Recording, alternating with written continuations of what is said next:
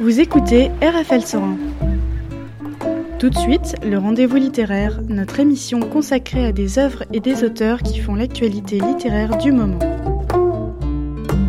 Une émission proposée en partenariat avec la librairie La Boîte à Livres.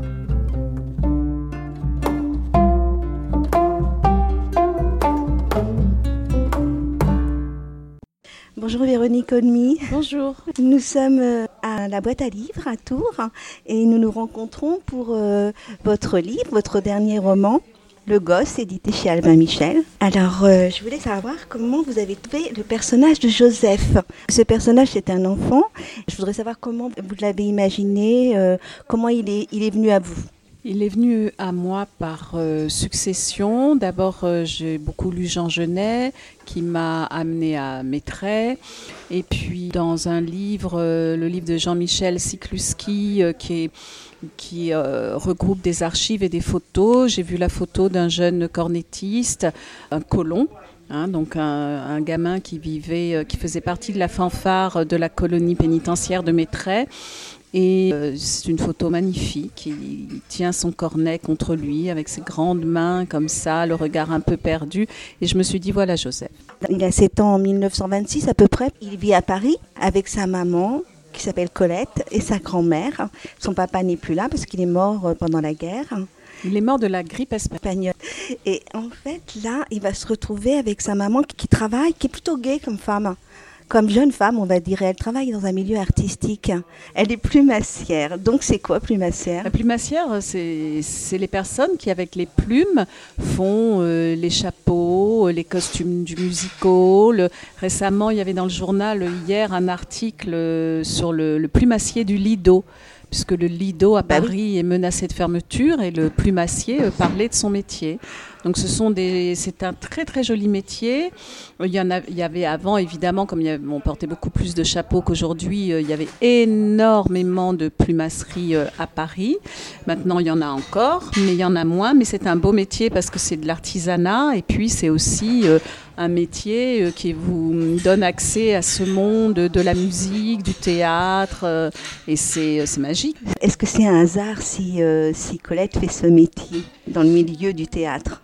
Euh, J'avais envie de, de, de quelqu'un qui, euh, qui, dans ce Paris de l'après-guerre, n'est jamais une victime de sa condition, ni de son genre, ni de sa condition sociale, pourtant elle va l'être, mais qui ne se voit pas comme ça, qui, qui aime la vie, qui a besoin, après cette guerre terrible, de, de, de danser, d'aimer, de chanter. Elle est drôle, elle est, elle est, euh, elle est vivante, elle est l'incarnation même de la vie. C'est la respiration de Joseph quand sa mère revient du travail le soir et qu'elle lui raconte euh, ses histoires.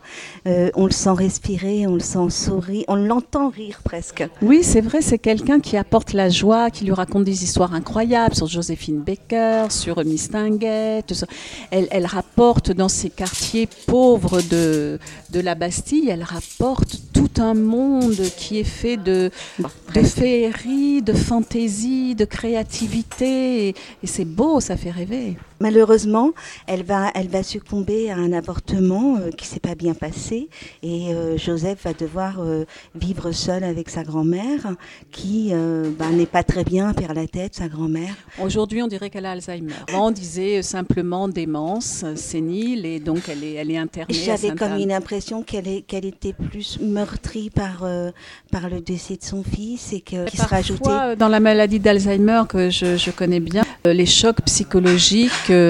Et effectivement, Joseph euh, se retrouve euh, un enfant seul. Ils se sont abandonnés, mais il l'est vraiment. À ce moment-là, il va y avoir une grosse coupure puisqu'il va être emmené à l'assistance publique. Et Joseph semble être le seul à savoir qu'il est un enfant. À chaque fois qu'il va se retrouver dans ces milieux comme ça d'adulte, à chaque fois, il n'aura jamais l'impression d'être vraiment considéré comme un enfant. Est-ce que vous avez fait exprès d'insinuer ça ou il n'y a que moi qui l'ai ressenti comme ça? Vous savez, je pense qu'il y a le livre qu'on écrit et le livre qui est lu. Oui. Ce sont deux livres différents et c'est ce qui est bien. Parce que ça donne à- au livre une pluralité et ça veut dire aussi que on le lit soi-même, qu'il y a quelque chose, euh, le lecteur s'implique et se projette et s'approprie. Et donc il y a une lecture subjective, c'est ce qui est nécessaire. Ensuite, Joseph, c'est un enfant qui est dans un monde où déjà, à l'époque, à 12 ou 13 ans, les enfants travaillaient. Il n'y avait pas de psychologie de l'enfant, pas du tout. Ils étaient très tôt considérés comme euh, travaillant, faisant l'armée, faisant la guerre. Ils étaient jeunes, hein, les gars, à la guerre quand même, hein, 18 ans. Oui, oui, c'était très, très jeune. Hein. Oui, oui.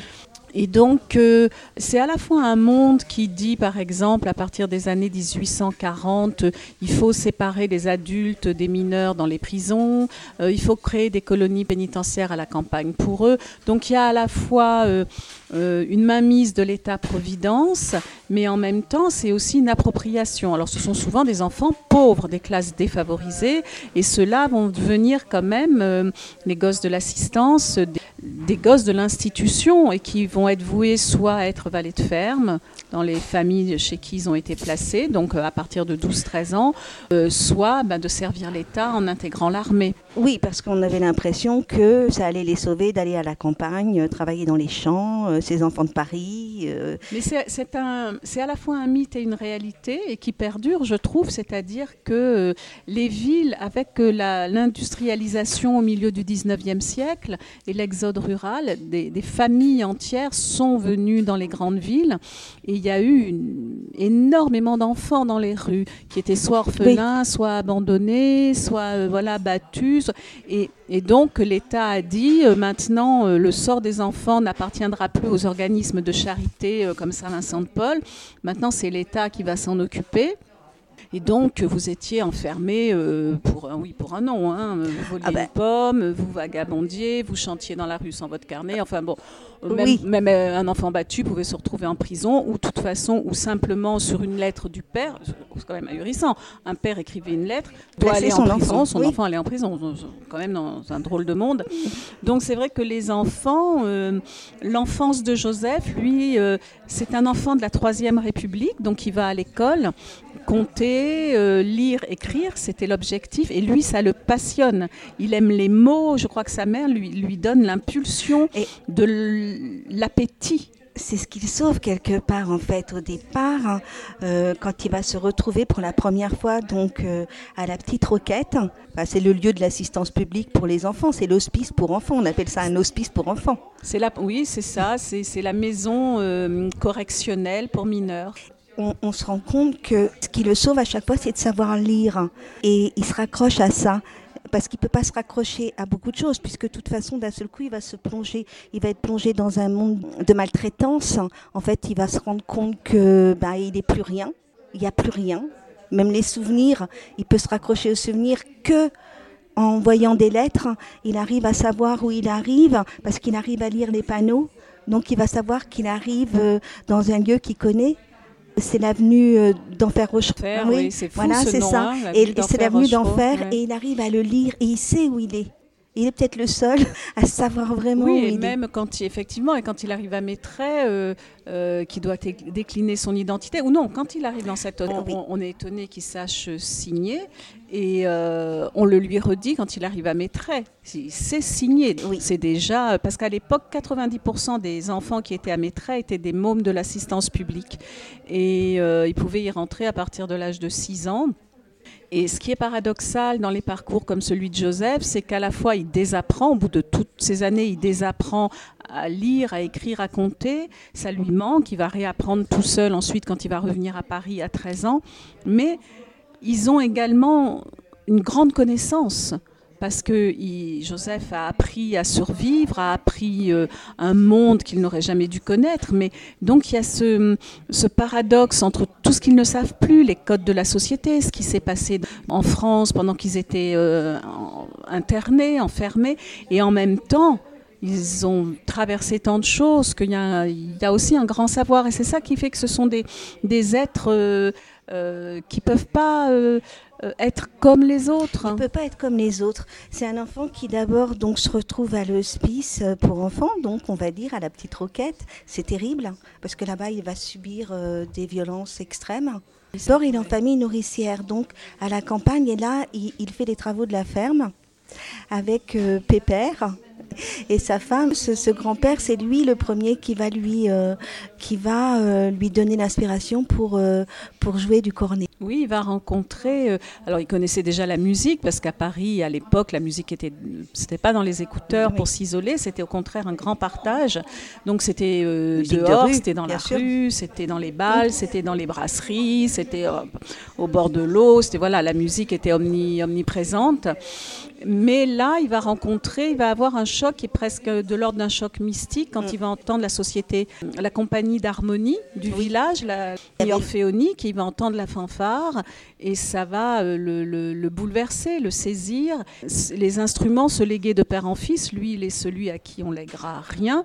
Mais euh, ce que faisaient les gens à l'époque, et encore aujourd'hui d'ailleurs, l'embouchure, on la garde dans un petit s- étui en cuir qu'on met dans la poche parce qu'avant on marchait beaucoup. Donc pour aller d'un lieu à l'autre, on perdait pas une minute, on s'exerçait, on exerçait son souffle. Et il va arriver à avoir ces, ces prémices d'enseignement qui vont être très précieux, qui vont lui sauver la vie. Et après tout ce, ce passage dans la ferme où il va devoir euh, réapprendre d'autres, euh, enfin une autre façon de vivre parce que lui il connaît pas du tout ce, ce milieu-là, il est complètement perdu, il sait pas ce Il que ne c'est, connaît pas leur patois, il il connaît ne connaît rien. pas la campagne, il ne connaît pas Il va à la euh, messe, il sait pas ce que ferme, c'est non plus, Il- euh. c'est- c'est- C'est-à-dire que, et, et il dit, je vais le dire à l'inspecteur, il s'est trompé. Mais en fait, c'est vrai qu'à l'époque, dans les villes, il y avait beaucoup de syphilis, il y avait beaucoup de beaucoup beaucoup de tuberculose. L'alcoolisme est aussi bien partagé qu'à la campagne, ça c'était. Mais du coup, on se dit, ces enfants-là, faut les mettre, comme vous disiez tout à l'heure, à la campagne, à l'air, euh, aux grandes terres, etc. On disait la même chose pour les, les anciens euh, poilus, c'est-à-dire les mutilés de guerre. Il y avait Mm. des centres Enfin, voilà, on se dit, euh, mais, mais c'est aussi l'imagerie de, de Pétain pendant la Seconde Guerre mondiale. hein, la terre va vous sauver. euh, c'est toute cette iconographie euh, où la, la campagne sauve et la ville, c'est le, le- le lieu de la dépravation. Et d'ailleurs, on les appelait, ces petits gamins, les culs Les de Paris. de Paris. Parce qu'ils venaient de forcément. Mais c'était même pas méchant. C'était, oui, c'est des culs de Paris. Et euh, parce que c'est Paris, enfin les grandes villes, c'est la débauche, c'est la prostitution et la campagne. La campagne vous régénère, etc. Il va à un moment donné, euh, Joseph, euh, ben, euh, voilà, il y a des moments où il a envie de rêver. Ça lui manque sa maman, ça lui manque, tout lui manque. Son papa, il a l'impression de le voir.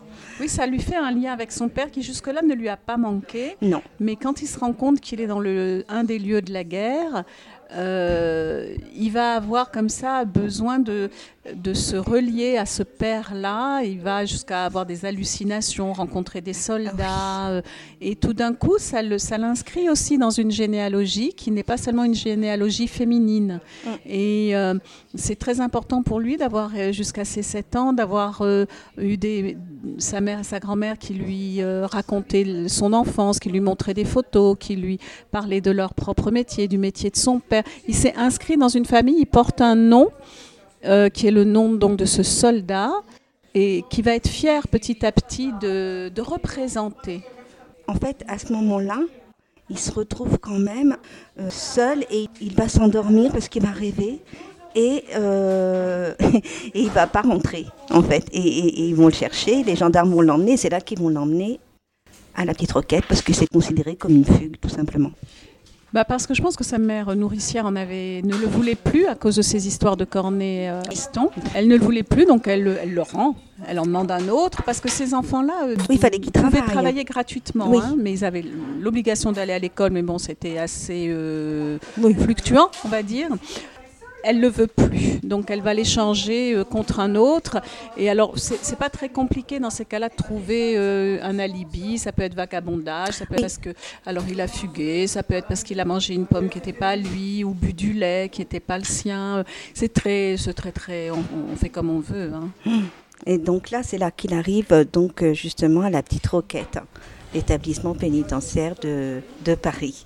Donc il va y vivre les plus violents moments, on peut pas dire les plus violents moments de sa vie parce que ça va, ça va s'empirer euh, avec le temps quand il va arriver à Maîtré.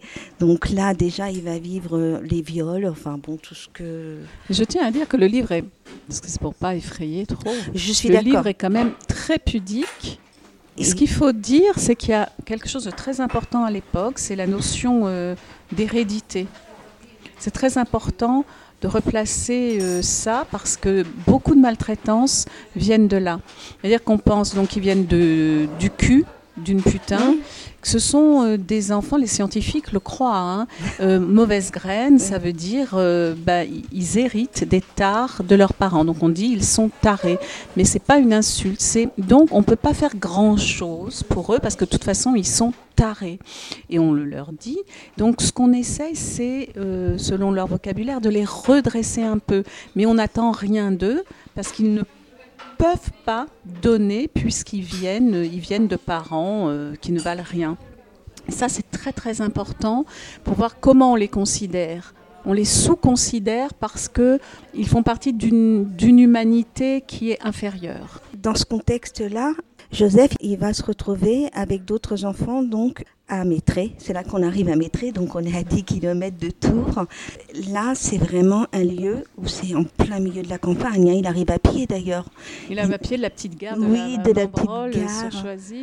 Et il arrive à pied et il, trouve c'est presque joli en arrivant parce que c'est des petites C'est maisons. beau, hein C'est des petites C'est maisons. très beau. C'est très beau. Vous Oui. êtes allé? Ah oui, bah oui. Et en fait, il va arriver là, donc je vais pas trop raconter parce que bon, le livre, euh, évidemment, il y a des détails magnifiques. euh, euh, il y a ces histoires avec le corps, donc il va découvrir aussi sa sexualité. Et ce qui est beau, justement, je voulais en venir à ça. Ce qui est très très beau, c'est qu'il va, il va connaître, malgré tout, il va connaître l'amour Ah oui. et le grand amour. On Oui, peut dire le grand, amour. C'est-à-dire, vous avez raison d'insister là-dessus parce qu'il y a la musique et l'amour. Oui. Et parce que ces enfants qui ne sont plus touchés, plus aimés, plus regardés autrement que comme des objets, des esclaves, tout d'un coup, ils ne savent même pas eux-mêmes à quoi ils ressemblent. Il n'y a pas de miroir, il n'y a rien. Donc ils ont des corps d'adolescents qui changent, qui les surprend, qui les déroute, qui les dégoûte. Et tout d'un coup, il y a quelqu'un Mm. qui le regarde comme une personne qui vaut quelque chose, qui est digne d'être aimé, d'être consolé, d'être pris dans les bras, d'être touché. Et puis une personne qui a vécu la même chose que lui, c'est-à-dire comprennent. voilà, il y a des choses qui ne peuvent pas se transmettre aux autres. Et hum, c'est un amour qui va le sauver parce qu'il va lui rendre son humanité. Il va lui donner un but dans la vie et ça va être une très très grande histoire d'amour. Mais quel, quel personnage Enfin, moi, j'ai eu des frissons tout le long du livre. J'ai adoré euh, écrire cette histoire ça- parce que c'est une histoire qui, en dehors de Maîtré, n'aurait pas eu lieu. C'est Complètement. euh, aim- aimé, c'est quelqu'un d'un peu frustre, euh, de pas beau, il a plus de dents, il est, enfin, c'est pas. Je suis sûre que dans la rue, euh, jamais Joseph ne se serait retourné sur lui, mais là, dans mes traits, c'est une révélation. Il faut dire que oui, c'est une révélation. Puis il y a la, sa beauté, elle vient aussi de son caractère. Ouais. C'est son caractère qui quelqu'un rend de fort, c'est quelqu'un de euh, qui entreprend des choses, qui ose, qui risque et qui est d'une attention vis-à-vis de Joseph tout le temps, qui sait comment il va, qui veut le protéger. Rien ne veut le- l'arrête. Et d'ailleurs, c'est dans sa façon de marcher. C'est c'est- il Complètement. va dans la vie, euh, il fonce. Et Joseph va partir de ce lieu. À un moment donné, Aimé va rester. Et Joseph va continuer sa route, euh, va revenir sur Paris grâce à un, homme qui vient le chercher. Et il va faire de la musique, il va rentrer dans un cirque. Et c'est là qu'il va rencontrer le milieu, euh, milieu de la musique. Je voulais savoir, euh, je vais pas, voilà, on va, on va pas tout raconter. Je voulais savoir si euh, ce que Joseph euh, serait devenu là maintenant, qui, qui serait pour vous? Bah, je me suis posé la question parce que le livre se termine avec l'avènement du Front Voilà, populaire. Euh, C'est un happy end, on va pas dévoiler tout- tous les niveaux, c'est un happy end, on va dire ça comme ça. Et euh, je me suis demandé, je sais qu'après, bah, il y a la Seconde Guerre mondiale qui arrive. Il y a aussi euh, une conscience de Joseph qui s'éveille, euh, la conscience populaire, puisqu'il est pris dans le livre, on le voit euh, être pris dans, les, dans ce mouvement ouvrier qui inclut le- l'enfance maltraitée. Il retrouve ses racines en retrouvant ses usines occupées par les grévistes. Donc euh, il y a quelque chose qui a grandi en lui, une conscience qui s'est faite euh, avec cet amour de la musique. Et puis euh, je me dis, bah voilà, comment est-ce qu'il se serait engagé pendant la Seconde Guerre mondiale? Est-ce qu'il aurait pensé qu'il avait encore une dette envers l'État? Non, mais je pense, Euh, je sais pas si ça l'effleure, ça vraiment. Je ne sais pas. Je, je sais- il y a une culpabilité qui est tellement ancrée, mais je me dis qu'en même temps, aimer, lui, c'est l'inverse. Donc, euh, comment est-ce qu'ils se seraient influencés Comment ils auraient continué leur route? Bah ça. Et euh, comment cet amour-là peut se vivre euh, dans le civil, si je puis dire? Complètement, parce que c'est surtout l'homosexualité euh, à cette époque. Donc c'est vrai que là on fait la référence à Jean Genet et à, vraiment à son histoire. Vraiment, on a l'impression au début que Joseph et Jean Genet c'est un peu les mêmes personnages au tout début en tous les cas. au tout début, c'est très très différent parce que Jean Genet est abandonné à 7 mois. Oui, il est abandonné. À 7 mois il, a, il vit un grand, grand amour avec sa mère nourricière, Eugénie Bastier, mais qui meurt quand il a 7 ans et qu'il aimait beaucoup, mais Jean Genet, c'est toujours oui, mais elle était payée. Hmm. Parce que les familles nourricières étaient, étaient payées. Ces deux caractères très différents. Et puis euh, Jean Genet vivait euh, l'homosexualité, je crois, comme un, un défi comme euh, un défi à l'ordre moral. C'était quelque chose d'à la fois euh, violent, euh, quelque chose qui tenait de, la survie, de c'était quelqu'un qui n'avait pas de parole, c'était quelqu'un qui était éternellement révolté contre la France, contre l'État français. Il avait une ambiguïté vis-à-vis de Maitret qui était tantôt euh, l'image maternelle, euh, tantôt euh, le lieu de, du dégoût. c'est très compliqué chez Jean Genet. Je crois que Joseph est plus structuré par cette année, sept ans vécu avec sa mère et sa grand-mère. Il est plus rationnel aussi. Il, est plus terre à terre. Il, est plus rationnel. Il est moins. Euh, il est jamais dans la provocation. Il a plutôt tout le temps peur qu'on reconnaisse d'où il vient. Il réfléchit. Il réfléchit beaucoup. Oui. Et euh, alors c'est lui aussi, il est sauvé par l'art. Jean Genet, c'était l'écriture et Joseph, c'est la musique. Mais euh, je ne sais pas comment peut se vivre une relation homosexuelle dans le Paris de, dans la France mon Dieu, de Pétain, je n'ose imaginer. Véronique Olmy, j'aurais voulu euh, euh, que vous nous lisiez un petit passage pour terminer, pour écouter votre voix aussi euh, dans ce livre. La liste n'en finissait pas. Le procès verbal a été long à rédiger, aussi long que le rapport anthropométrique. On ne lui a pas seulement mesuré la taille, mais la tête aussi, et le pied gauche, le médium gauche, le front, le nez, l'oreille droite, la coudée. On a soulevé ses lèvres, ses narines, tiré ses cheveux, ses oreilles, décrit son visage, ses sourcils, son iris gauche, la forme de son crâne, de son front, de ses hanches, de ses fesses. On l'a pris en photo de face, de profil, on l'a pesé, palpé, ausculté, interrogé. Regardé marcher normalement, puis sur la pointe des pieds, doucement, puis plus vite, et tous les mots et tous les chiffres qui s'inscrivaient sur le registre semblaient parfaitement se correspondre. Les mesures de son visage, de son dos, l'écart entre ses sourcils, la forme de son nez, tout disait son jeune âge, ses carences, son vice, son hérédité. Merci beaucoup, merci. Merci, à vous, merci pour votre lecture, merci. Au revoir. Au revoir. C'était le rendez-vous littéraire sur RFL 101, une émission diffusée le mercredi à 19h, rediffusée le lundi à 19h et le dimanche à 21h. Et pour réécouter cette émission, rendez-vous sur la page SoundCloud de la radio. Bonne écoute sur RFL 101.